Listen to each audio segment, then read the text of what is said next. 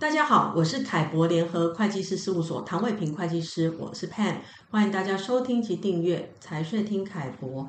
今天我请凯博联合会计师事务所严其军经理跟我一起来跟大家谈谈 BVI 最新修订的商业公司法，还有这个法令带来的影响。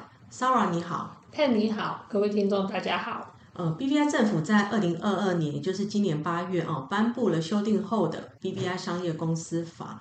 那修订后的法案呢，会从二零二三年一月一号开始生效。其中有几项对于使用 BBI 公司的台商影响很大，我们今天就逐一来探讨。我觉得最大的影响哦，是董事名册可以被查阅。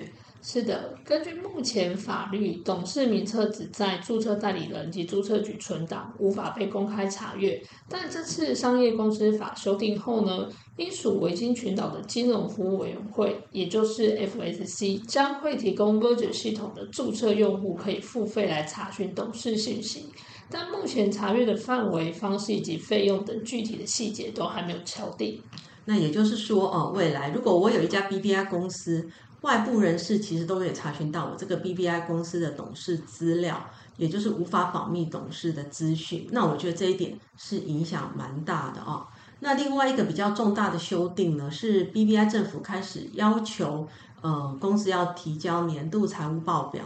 那这一点，请 Sara 说明一下。好的，根据修订后的商业公司法，所有英属维京群岛公司需要在每年财政年度结束后的九个月内提供财务报表给注册代理人存档。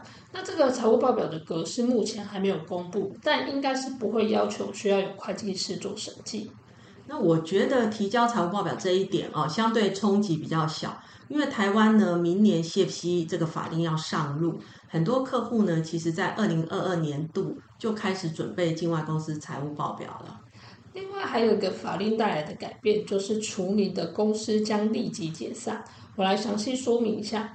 因属维京群岛公司可能在很多种不同的情况下被除名，其中最常见的就是没有支付年费。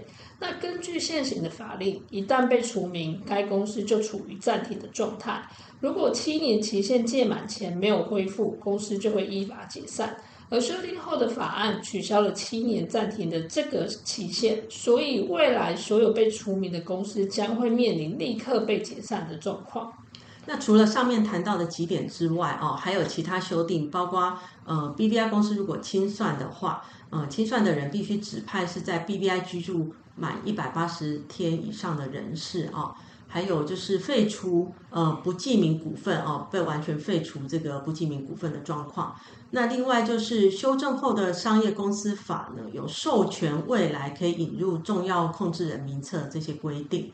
那针对这个议题，如果大家有相关的问题，欢迎直接跟凯博联合会计师事务所联系。谢谢大家。